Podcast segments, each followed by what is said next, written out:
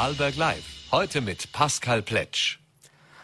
Freitag, 4. März 2021, äh, 2022 natürlich. Herzlich willkommen zu einer neuen Ausgabe von Vorarlberg Live.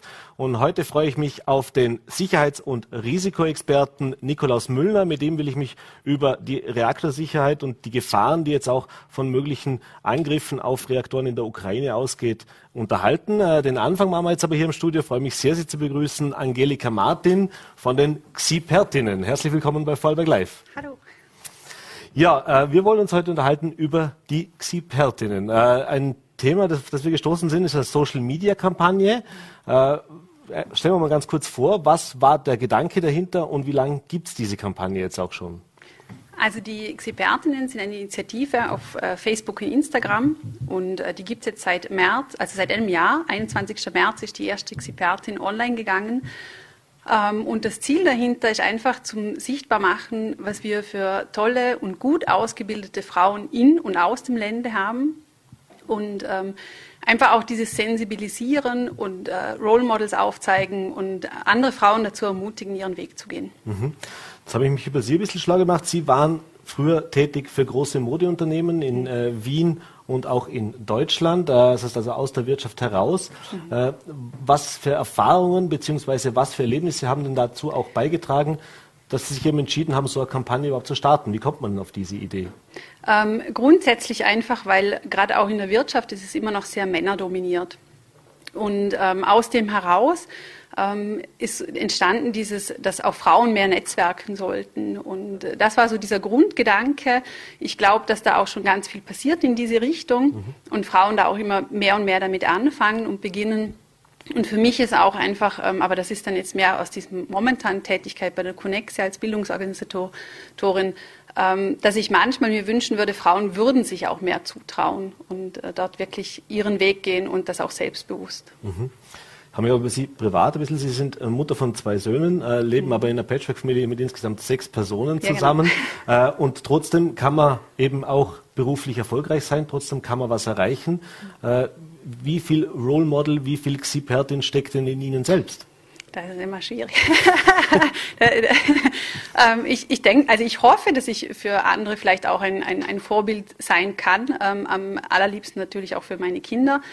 Ähm, ich habe mich auch gefreut, als mein jüngster Sohnemann, der Emil mit vier Jahren letztens meinte, und er wird auch Ingenieurin, mhm. also wirklich mit diesem mhm. In am Schluss. Das hat mich dann gefreut, wo ich mir dachte, okay, ähm, ein kleines Role Model bin ich dann vielleicht doch.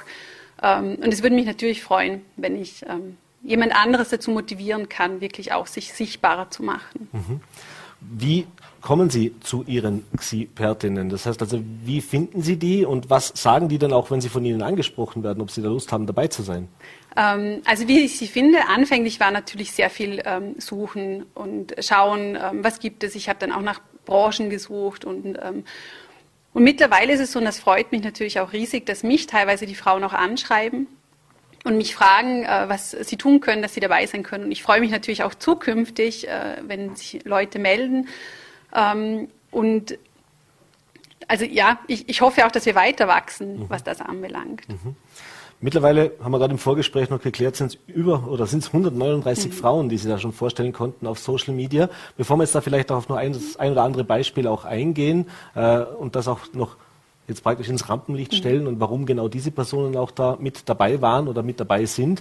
Äh, vielleicht noch die Frage, warum äh, Social Media? Das heißt, äh, man muss hier überlegen, wenn ich sowas mache, wie verbreite ich das? Was meine, da gibt es die verschiedensten auch Beispiele, die es schon gibt, an Veranstaltungsreihen, an, an Treffen, an, an, Kongressen, Meetings und so weiter.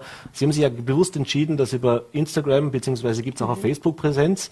Ansonsten sucht man im Internet äh, eher da als jetzt praktisch eine Vereinsseite oder sowas ja. vergeblich. Genau, also es ist wirklich nur äh, Facebook und, und Instagram, ähm, hat aber auch einfach da, was damit zu tun, dass es nicht, also es ist eigentlich ein Hobby, es ist nicht mhm. mein äh, Brotjob. Ähm, und dadurch, dass ich doch einfach ähm, die zwei Jungs habe und 80 Prozent bei der Connexia arbeite, ist es wirklich so ein, ein, ein Spaß mäßig. Und ich habe schon überlegt, ob ich in Richtung einer Plattform gehen soll oder einem Verein, aber das ist natürlich dann immer schon mal ähm, mit mehr Zeitaufwand. Man braucht dann noch mehr Leute und muss dann auch Termine einhalten. Und ähm, mal schauen, was sich daraus entwickelt. Also es war auch im März ein Versuch. Also mhm. ich habe gestartet und dachte mir, das, das wird so ein bisschen dahin plätschern und dann stelle ich mal eine vor und und es ist auch viel schneller gewachsen, als ich gedacht habe. Also, dass wir heute schon 100, 139 Frauen haben, verwundert mich manchmal selber, freut mich natürlich auch umso mehr. Und wie gesagt, ich hoffe einfach, dass es auch weiter wächst. Mhm. Äh, welche soll ich sagen, Schwierigkeiten gab es jetzt vielleicht auch in diesem Jahr. Meine, soziale Netzwerke, das mhm. wissen wir alle, das ist, äh, klingt jetzt zwar einfach gemacht, aber da mhm. gehört natürlich auch viel dazu. Man muss diese Accounts verwalten. Äh, da gibt es natürlich auch äh, ja, negative Kommentare, die man vielleicht kriegt. Haben Sie Erfahrungen mit sowas auch machen müssen oder können Sie jetzt von, sagen, na, das Projekt, da sind wir bis jetzt verschont geblieben, das wird eigentlich überwiegend oder eigentlich ausschließlich positiv angenommen? Ja, also ich hoffe, es bleibt auch so wirklich äh, Klopf auf Holz, ähm, dass ich jetzt keine wirklich negativen Kommentare mitbekommen habe. Und ähm, mir ist auch wichtig, weil ich glaube auch manchmal, dass es, wenn es in diese ganz extreme Richtung geht, mhm. ähm, dass es dann natürlich mehr Angriffsflächen bietet. Und mir ist es aber auch bewusst, also ich bin mit drei Brüdern groß geworden mhm. und wir haben ein ganz gutes Verhältnis miteinander. Und ich hatte auch nie das Gefühl, dass ich was anders bin, nur weil ich ein Mädchen bin und umgekehrt auch, dass sie anders sind, weil sie Jungs mhm. sind. Und das ist mir auch zukünftig wichtig. Also ich bin auch jetzt schon der Meinung, es gibt ganz viele Männer, äh, also mein Hauptlieferant ist auch mein Lebensgefährte, der mir die Xibertinnen zuspielt, ähm, der das auch unterstützt. Und ich glaube, das ist ja eigentlich auch das Ziel einer gleichberechtigten Gesellschaft, dass, ähm, dass wir Frauen und Männer zusammen, also Hand in Hand gehen und nicht, ähm, jetzt müssen die Frauen nach oben und die Männer nach unten, sondern es soll ja diese Buntheit, diese Diversität mhm. und vielleicht ist das auch noch so, dass es deshalb auch keine, keine negativen äh, Punkte gibt. Mhm. Äh, was ist das Ziel? Also klar, die mhm. Frauen vor den Vorhang zu holen, ähm, aber Sie machen das ja auch aus einem gewissen Grund. Das heißt, das soll ja auch gesehen werden, das soll mhm. ja auch eine Wirkung erzielen. Was wäre Wenn's, wenn man Sie jetzt fragen würde, wie, oder was würden Sie sich wünschen, was das Ziel ist und was dann als, als Ergebnis praktisch ja. dann auch übrig bleibt? Also mein erstes Ziel ist definitiv die Sichtbarkeit. Mhm. Also dieses Aufzeigen, ähm, wir haben ganz tolle Frauen, die haben ganz tolle Ausbildungen, wir haben Frauen, die wirklich ihren Weg gehen. Das ist so das erste Ziel. Das zweite ist sicher dieses Aufbrechen von Stereotypen und dieses ähm, auch aufzeigen können, ich kann berufstätig sein, ich kann eine Familie nebenbei haben. Ähm, das ist definitiv auch ein Grund, warum ich das mache. Und äh, der dritte Grund ist auch dieses Netzwerken. Und ähm, es gibt da wirklich ganz viele Plattformen, mhm. äh, angefangen von LinkedIn über äh, Female Future hat jetzt auch eine Community-Plattform. Ähm, und ich, dieses Instagram und Facebook schafft es nochmal ein bisschen losgelöster. Mhm. Das heißt, ähm, es ist ja wirklich immer so aufgebaut, dass ein Bild dieser Expertin ist mit dem Namen und der Tätigkeit. Und wenn ich draufklicke, sind die Verlinkungen auf entweder das private Profil oder eben das Unternehmensprofil. Das heißt, ich kann wirklich total unabhängig, ohne dass ähm, es über mich läuft, mit dieser Frau oder dieser Expertin Kontakt aufnehmen. Mhm. Genau. Was für Frauen sind da mit dabei? 139 Vorarlbergerinnen und Vorarlberger nehme ich an, sind, oder sind das Frauen, die von überall herkommen? Ja, also ich habe auch äh, deutsche Staatsbürger, die jetzt in mhm. Vorarlberg sind. Also das habe ich so ein bisschen geöffnet, weil ich gesagt habe, es sind ja auch Frauen, die zugrast sind oder zugezogen sind, sind ja auch Expertinnen, wenn sie hier wohnen und das ihr Lebensmittelpunkt ist. Und äh, es ist ganz ein gemischtes Potpourri. Also ich habe Pädagoginnen, ich habe Frauen aus der Wirtschaft, ich habe ähm, Politikerinnen drin. Mhm. Und das ist mir auch zukünftig ganz wichtig, dass es offen ist. Also ich möchte nicht, dass ich sage, okay, es ist nur Wirtschaft oder mhm. es ist nur Kultur, sondern das finde ich macht auch diese Buntheit und Diversität aus, dieses äh, sich für alle öffnen und ich äh, auch dieses Xipertinnentum, ich finde, dieses Xipertinnen ist ja auch breitläufig mhm. und das finde ich auch wichtig. Jetzt ist das eine, dass man natürlich Frauen untereinander vernetzt, dass man mhm. eben auch als sozusagen Role Model fungieren kann für junge Damen, für junge Mädchen und Frauen auch äh, ein Beispiel sein kann, was eben mhm. alles möglich ist, was man alles erreichen kann. Äh, aber das andere Thema ist natürlich das Thema, dass äh, grundsätzlich es ja immer noch auch Unterschiede gibt. Sie haben es vorher schon erwähnt, in diesem in Ihrem beruflichen Leben auch selbst erlebt, dass es sehr viele männerdominierte Bereiche gibt, dass man in Führungspositionen nach wie vor viel Männer sieht. Äh, äh, auch wir erleben das immer wieder in der Sendung, dass es mhm. schwierig ist, tatsächlich äh, Frauen zu bekommen, dass man diese Quote, die wir uns ja auch selbst auferlegt haben, um diese zu zeigen, um das auch zu finden, das ist gar nicht so einfach. Und natürlich, dass, äh, die, die Bezahlung ist nach wie vor Thema. Das mhm. heißt, äh, wie viel Politik steckt auch in Xipertinnen drin? Also ähm, grundsätzlich keiner. Also das ähm, habe ich auch groß draufgeschrieben, keine parteipolitische Bildung, äh, Bindung. Und das ist mir auch wichtig. Also ich finde, dass ähm, dieses Thema ganz früh anfängt. Mhm. Also das fängt zum Beispiel wirklich damit an, dass ich meinen Kindern ein Vorbild bin und ähm, dass, dass eigentlich Kinder schon diese Stereotypen aufgelöst bekommen. Also ich habe gerade letztens mit meinem Sohnemann, der ist jetzt in der ersten Volksschule, mhm. ähm, haben wir Sachunterricht angeschaut und dann ist noch dieses klassische Bild drin. Also der Vater, der im Stuhl sitzt mit der Zeitung und die Frau mit der Schürze, die ähm, Hausarbeit macht oder Lebensmittel mhm. bringt und die Kinder spielen am Boden. Und ich finde, das muss aufgelöst werden. Und das hat auch nichts mit Politik zu tun, denn ich finde, das fängt bei uns jedem selber an. Und ich finde, dass wenn ich als Mama meinen Söhnen beibringe, Männer können auch den Tisch abräumen und es macht sie nicht unmännlicher, ähm, dann mache ich oder bringe ich sie dazu, ein Stück gleichberechtigt zu leben. Mhm. Und denke mir dann auch in Zukunft profitieren dann ja die Partnerin oder der Partner davon, wenn äh, sie nicht äh, sich nur einfach bedienen lassen und denken, das ist jetzt äh, der, die Aufgabe des Partners. So, ja. Genau, genau.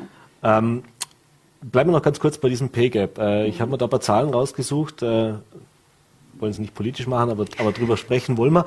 Äh, und da ist mir aufgefallen, dass jetzt haben wir 139 Frauen vorgestellt. Es gibt viele, viele erfolgreiche Frauen in Vorarlberg, obwohl wir ein kleines Bundesland sind mit jetzt nicht der größten Einwohnerzahl.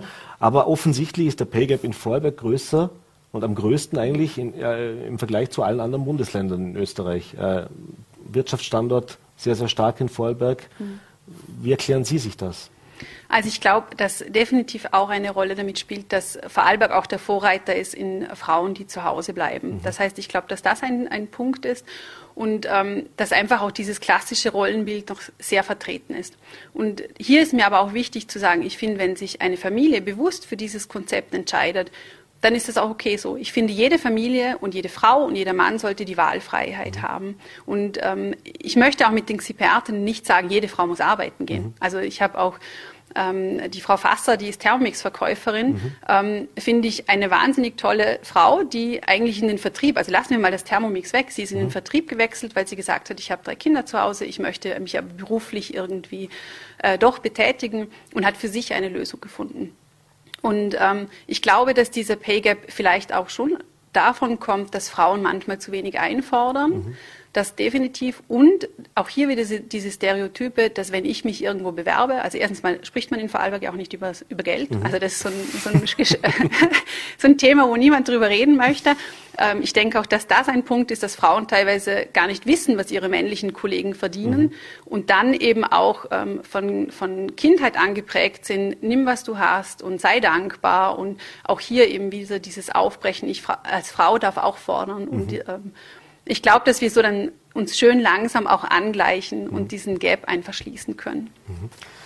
Kommen wir zum Ende noch zu zwei Punkten. Der eine Punkt, ähm, was für eine Frau oder sagen wir so, was macht eine Xipertin denn aus? Sie haben es ja gerade gesagt, es mhm. muss ja nicht zwangsläufig diese klassische Karrierebild sein, also die Managerin, die Geschäftsführerin. Aber was ist denn so eine Grundvoraussetzung, wo Sie sagen, das macht eine Xipertin aus, darum ist die bei uns dabei? Also ich habe auch dort, ich habe noch keine so richtige Definition mhm. geschafft. Also in erster Linie ist es eine Frau, die sichtbar werden möchte. Und hier fängt schon mal nämlich die Schwierigkeit an. Wir hatten die Frage vorhin, äh, was die Antworten dieser Frauen sind. Mhm. Ähm, ich habe ganz viele Frauen, die auch erfolgreich sind, deren Lebenslauf ich mir anschaue und mir einfach nur denke, wow, äh, die aber sagen, ach, ist nicht so besonders. Ist mhm. nicht so, oder? Und ähm, ich glaube, dass der erste Schritt schon mal ist, dass ich äh, als Frau sage, ich bin erfolgreich und ich möchte mich zeigen. Und das, finde ich, macht eine Expertin aus. Mhm. Ähm, und ich, wie gesagt, auch hier, ich freue mich über jede Frau, die sagt, bitte stellen mich vor, sei es ein Kleinunternehmen. Also äh, ich finde, es müssen nicht immer diese, ähm, ich finde erfolgreich auch so schwierig, weil viele sagen, erfolgreich ist immer mit Karriere verbunden. Mhm. Also es müssen für mich keine Karrierefrauen mhm. sein. Denn erfolgreich heißt für mich einfach, das ist eine Person, die sagt, das ist mein, das ist mein Weg und das, mein Ziel habe ich erreicht. Und das ist für mich auch die Definition von Erfolg. Mhm. Ähm, und zum Abschluss noch die Frage natürlich nach den vielleicht Frauen, die Sie auch am meisten beeindruckt haben, das Sie jetzt erlebt haben. Also das heißt, äh, wie gesagt, 139 mhm. aus allen Bereichen. Äh, ich habe mir das auch angesehen, von Schauspielern über Politiker, mhm. über eben die Vertriebsdame, die mit Thermomix äh, ihren Weg sucht. Aber was sind so die beeindruckendsten Dinge für Sie auch, wo Sie denken, da ziehe ich auch persönlich meinen Hut, weil ich denke, schwierig, das hätte ich mir wahrscheinlich oder könnte ich vielleicht ja. nicht. Ähm, also ich, ich muss ganz ehrlich sagen, ich könnte mich von, für keine dieser 139 entscheiden, weil also ich kenne die Lebensläufe von den mhm. Damen, ich habe ihre Geschichte, ich habe die ein, die ein oder andere live getroffen. Ähm, ich muss ehrlich sagen, ich könnte mich für keine entscheiden, weil ich alle total bewundernswert finde und ähm, auch alle für mich einen sowas von verdienten Platz bei den Xipertinnen haben. Und ich hoffe einfach, dass, dass jede dieser Xipertinnen einer Frau da draußen gezeigt hat und doch, und jetzt gehe ich auch meinen Weg. Alles klar. Ich bedanke mich recht herzlich für den Besuch im Studio, für die Einblicke in die Xipertinnen. Auf Instagram und Facebook kann man das verfolgen und natürlich, vielleicht findet man jetzt auch die eine oder andere Dame, die sich das heute ansieht, die sich jetzt denkt, ich wäre auch was für mich.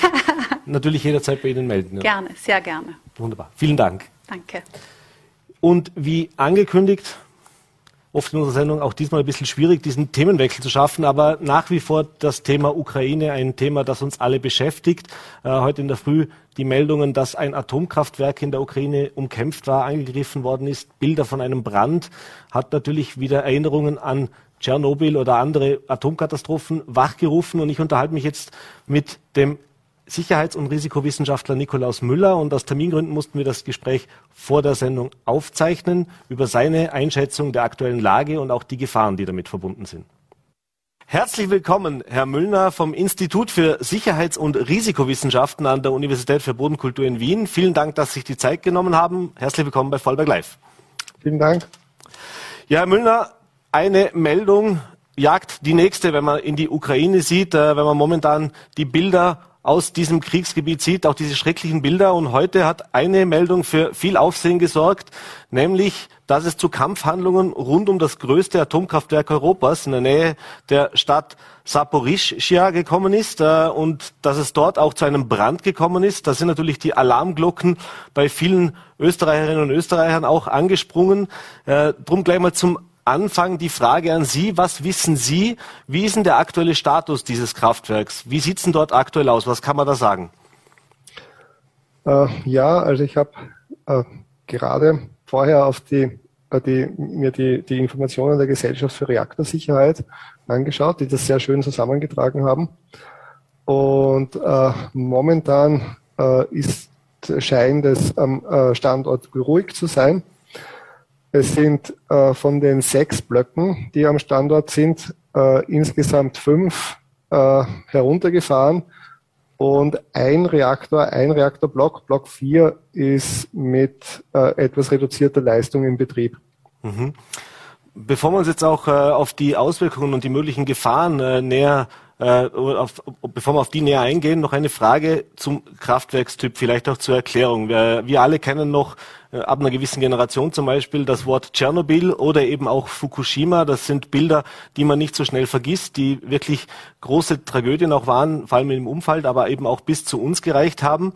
Was unterscheidet denn dieses Kraftwerk jetzt mal ganz grundsätzlich von eben den zwei erstgenannten Kraftwerken? Das heißt, ist das ein moderneres, ein sichereres Kraftwerk?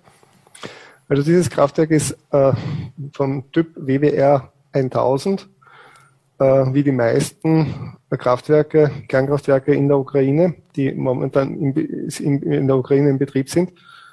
Und äh, das ist der Standard-Druckwasserreaktor sowjetischer Bauart eigentlich. Mhm. Also das ist also ein bisschen wie der deutsche Konvoi. Äh, Gibt es sehr viele weltweit, sehr viele WWR 1000, die, die gebaut wurden.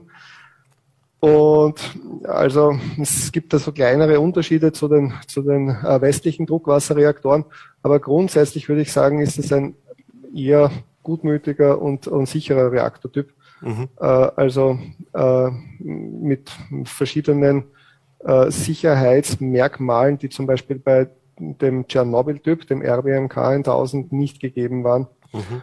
Und also aber ja, und es ist auch, also es ist eben auch ein Druckwasserreaktor. Fukushima waren Siedewasserreaktoren. Das ist auch nochmal ein Unterschied.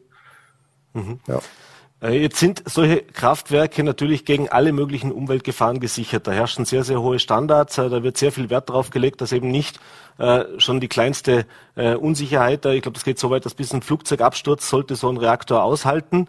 Äh, jetzt Krieg, direkter Beschuss. Wir haben gehört, dass da Panzer auch direkt äh, im, im Kampfgeschehen waren, die direkt darauf geschossen haben sollen. Äh, wie gefährlich ist denn das? Also das heißt, was kann denn so ein Kraftwerk aushalten und ist das tatsächlich eine existenzielle Gefahr für so einen Reaktor? Ja, also Sie haben das sehr gut gesagt. Äh, gegen äh, ein, ein, Reaktor ist wirklich gegen sehr viele äh, äh Gefahren ausgelegt, aber nicht gegen äh, militärische Kampfhandlungen. Also ein direkter Beschuss da, da, dagegen ist der, äh, ist, also auch wenn Sie sich das Containment des WWR 1000 anschauen, das besteht aus vorgespanntem Stahlbeton mhm. und das Ziel ist es, äh, dass Drücke, die innerhalb des äh, Containments äh, entstehen, etwa durch Abriss von Rohrleitungen, dass hohe Drücke da sicher überstanden werden können. Es ist nicht gemacht, um Beschuss von außen zu, zu überstehen. Mhm. Und äh, dementsprechend kann man auch nicht davon ausgehen, dass äh, wenn's, wenn, wenn das Containment direkt beschossen würde, dass, äh, dass dieser Beschuss äh, ohne Schädigung überstanden wird, weil zumindest das Containment würde ich mal verlieren. Und auch der äh, Reaktorkreislauf ist nicht, auf, ist nicht für Beschuss ausgelegt. Mhm. Also das heißt, da, da, ich habe da eine, eine, eine sehr breite äh, Analyse, um äh, zu sehen, welche, welche Ereignisse vorkommen können, mit welcher Wahrscheinlichkeit. Und äh, ab einer gewissen Wahrscheinlichkeit muss das Ereignis vom Reaktor beherrscht werden militärische Ereignisse sind ausgenommen. Mhm. Also das heißt, äh, ein, ein direkter Angriff auf den Reaktor, der ja aber zum Glück nicht stattgefunden hat. Also man hat sich ja bemüht, um den Reaktor herum zu kämpfen, offensichtlich. Ja, aber ein direkter äh, Reaktor auf den äh, Angriff auf den Reaktor kann fatale Folgen haben. Mhm. Sie haben es jetzt gerade erwähnt, die Kampfhandlungen waren offensichtlich nicht direkt am Reaktor. Äh, es hat auch gesehen, es gibt Bilder von einem Einschlag äh, und auch einem Brand gab es auf dem Gelände. Das war allerdings jetzt nicht im primären praktisch äh, Kraftwerk, sondern das muss irgendein Trainingszentrum gewesen sein, was da getan, ein Verwaltungsgebäude. Ähm, aber wie sieht's denn auch mit diesen ganzen Notfallmaßnahmen aus? Das heißt also, wir wissen jetzt, das Kraftwerk wird heruntergefahren, braucht aber dann natürlich weiterhin äh, gewisse Kühlung. Da werden Dieselaggregate vorgeschalten. Äh, wie hoch ist denn das Risiko, dass eben es hier zu einem äh, Fehler, zu, einem, äh, zu einer äh, Fehlfunktion auch kommt, beziehungsweise dass da etwas ausfällt? Äh, wie muss man sich das vorstellen? Also das heißt, wie, wie sicher sind denn auch diese Notfallmaßnahmen? Ja, also äh, die Notkühlsysteme, die sind natürlich, die äh, haben natürlich sehr hohe Standards. Und ich habe in der äh, Kernenergie, weil es eben eine, eine, eine, eine, eine Risikotechnologie ist, habe ich Standards wie sonst in fast keinen äh, Industriebetrieben.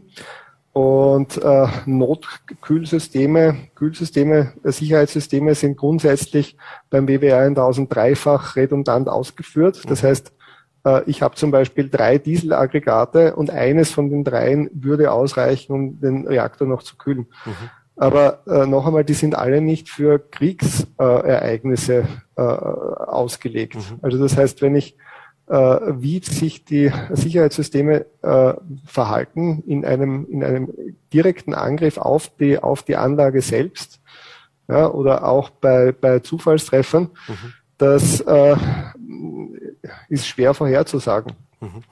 Wie hoch sehen Sie eine Gefahr, beziehungsweise welche Risiken gibt es denn jetzt auch noch im, im, Nachgang? Das heißt, äh, jetzt hat die russische Armee das Kraftwerk nach eigenen Angaben übernommen, äh, aber da gibt es ja ukrainisches Personal vor Ort, das heißt, da braucht es ja Menschen, die das Ganze bedienen. Äh, man hat gehört, auch in der Nacht, die Feuerwehr, die da in Einsatz muss, während geschossen wird, das ist ja alles nicht so einfach.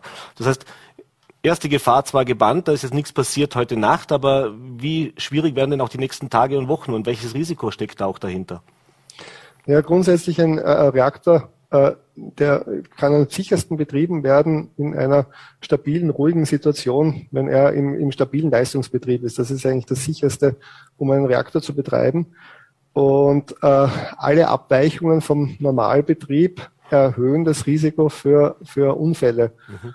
Und natürlich habe ich in einer Kriegssituation äh, sehr viele solche Abweichungen. Also jetzt ist äh, ist schon mal, äh, also Brand vor Ort am, äh, am Gebäude. Das ist äh, also an, an Verwaltungsgebäuden. Mhm. Gut, da habe ich die Betriebsfeuerwehr. Äh, Dann äh, an anderer Stelle war zu hören, dass der Netzanstoß verloren gegangen ist. Der dürfte aber mittlerweile wieder hergestellt sein.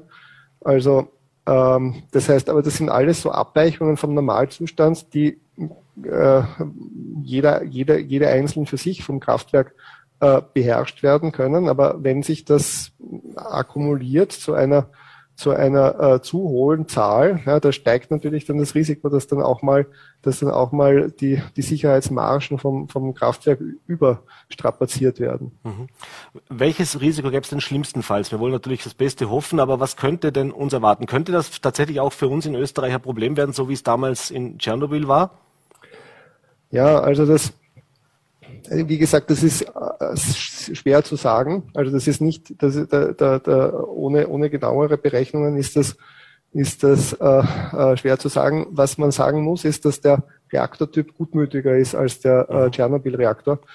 Äh, also beim der, das eines der großen Probleme war ja der sogenannte positive Void-Koeffizient des Tschernobyl-Reaktors. Das heißt, äh, vereinfacht gesagt, wenn ich äh, ein wenn ich ein Leck habe und mein ganzes Kühlmittel, also meine ganze Kühlflüssigkeit im Tschernobyl-Reaktor verliere, dann erhöht sich die Leistung mhm. nochmal. Also dann habe ich nochmal eine Leistungsspitze und zusätzlich dazu, dass der Reaktor nicht gekühlt wird, wird er auch noch heißer und äh, also bis fast zu äh, einer Explosion in Tschernobyl. Mhm.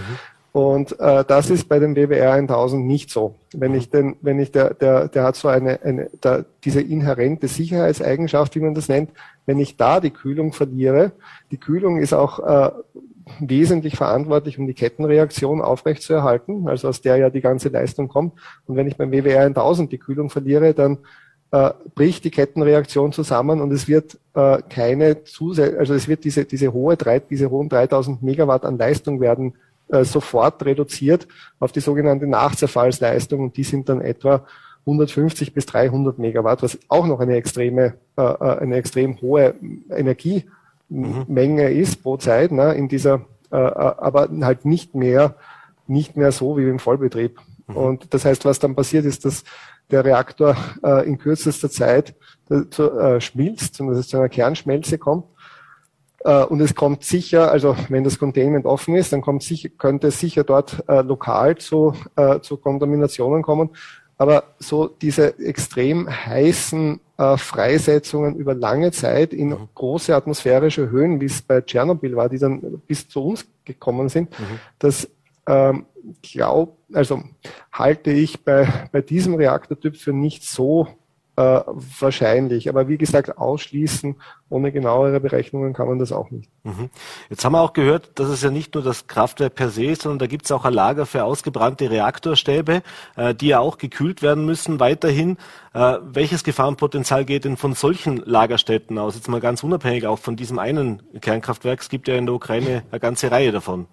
Ja, also äh, beim WWR 1000 ist es so, also sie haben immer, das sind die Abklingbecken, ja, mhm. die sind im Containment, also in diesem äh, Sicherheitsbehälter, äh, neben dem Reaktor und äh, sie, bevor sie, bevor sie ihre, ihre abgebrannten Brennstäbe in ähm, Castor-Behälter zum Beispiel äh, füllen können und dann für so für die Zwischenlagerung äh, vorbereiten können, müssen sie sie abklingen lassen in einem nassgekühlten Becken. Und da haben sie, das dauert etwa, äh, also das ist ein Prozess, der dauert so etwa fünf Jahre. Mhm. Und das heißt, sie haben so alle ein, zwei Jahre wird der Reaktor neu befüllt. Und das heißt, Sie haben mehrere äh, Reaktorkerne äh, in diesem Abklingbecken. Und äh, das ist natürlich ein sehr hohes äh, radioaktives Inventar äh, auf der einen Seite. Auf der anderen Seite, also dass äh, sehr viele Radionuklide, die da freigesetzt werden können. Äh, auf der anderen Seite ist es so, dass sie äh, dass die Wärmeentwicklung nicht mehr so hoch ist, weil mhm. eben die schon jahrelang abgeklungen sind. Und äh, die, die Gefahr, die von so einem äh, Reaktor ausgeht, sind, ist eben die, dass die, dass der Reaktorkern, wenn Sie ihn abgeschaltet haben, immer noch sehr lang äh, sehr hohe äh, Wärmemengen produziert mhm. und gekühlt werden muss. Und diese, diese Wärmelast, die Sie da beim äh, Abklingbecken haben, ist viel geringer als beim, beim Reaktorkern selbst. Also insofern ist es vom, vom Risiko her äh, auf jeden Fall nicht zu vernachlässigen, weil es eben eine, äh, ein, ein sehr großes Inventar ist. Aber äh, etwas weniger heikel als der, der Reaktorkern selbst, weil die Wärmelast nicht so groß ist. Mhm. Abschließend vielleicht noch eine kurze Frage auch auf die Informationen beziehungsweise wie sind wir vorbereitet äh, zu kommen. Jetzt sind da Kriegsparteien vor Ort. Äh, an Lokalaugenschein ist momentan eher schwierig. Das heißt, man muss sich viel auch darauf verlassen, was die Kräfte vor Ort der Öffentlichkeit auch mitteilen, was man da machen kann. Äh, aber was können wir in Österreich machen? Wie sind wir auf sowas vorbereitet? Welche Frühwarnsysteme zum Beispiel gibt es auch? Welche Messmöglichkeiten, dass man da schon rechtzeitig was erkennt? Das war ja auch so ein Thema bei Tschernobyl damals, dass die Behörden erst viel, viel später bekannt gegeben haben, was passiert war und wir dann eigentlich schon mhm. mittendrin waren sozusagen. Ja, also da hat man in Österreich äh, die Lehren aus Tschernobyl gezogen und Österreich, Österreich hat mittlerweile ein sehr, sehr dichtes Netz an, äh, an Messstellen äh, äh als äh, Frühwarnsystem. Und das wird vom äh, Bundesministerium für Klimaschutz betrieben. Also das, äh, das heißt, sie, die, diese, diese Daten sind online verfügbar. Mhm. Und die sind sogar auch transparent im Internet. Also das heißt, wenn, wenn Sie im Internet googeln nach dem österreichischen Frühwarnsystem, dann können Sie sich, finden Sie da, kommen Sie da zu einer Karte, wo Sie erstens sehen, wo sind diese Messstellen aufgestell, äh, aufgestellt. Und zweitens können Sie sich bei jeder Messstelle äh, den, glaube ich, zur letzten Stunde äh, abgelesenen Messwert anzeigen lassen. Mhm. Also das heißt, Sie, das ist, das ist sehr transparent und die also der österreichische Strahlenschutz arbeitet, soweit ich weiß, auch äh, sehr gut zusammen mit äh, anderen Behörden, Behörden in anderen Ländern. Da gibt es einen sehr regen Informationsaustausch. Es gibt einen europäischen Informationsaustausch zu, zu Messungen, in dem die Ukraine auch teilnimmt. Also das heißt, da würden die diesmal, wenn es da zu einem Unfall käme, würden die Informationen sehr viel früher in Österreich einlangen in der, in, in, im, Bundesministerium für Klimaschutz, Strahlenschutz und man wäre besser vorbereitet. Alles klar. Herr Müllner, ich bedanke mich für Ihre Expertise, bedanke mich für die Einschätzung und auch für die Erklärungen und Informationen. Äh, viele Menschen natürlich beunruhigt, da wollen wir ein bisschen für Aufklärung auch sorgen. Äh, jetzt müssen wir uns zumindest kurzfristig kann man vielleicht ein bisschen durchatmen, hoffen natürlich, dass das so bleibt. Ich wünsche Ihnen noch einen schönen Abend, liebe Grüße nach Wien und danke nochmals. Vielen Dank. Und das war's diese Woche mit Vorberg Live. Ich bedanke mich bei Ihnen fürs Dabeisein, äh, wünsche Ihnen ein trotz allem erholsames Wochenende. Wenn Sie mögen, Montag wieder 17 Uhr Voller TV, VNRT und Ländle TV. Bis dahin machen Sie es gut und bleiben Sie gesund.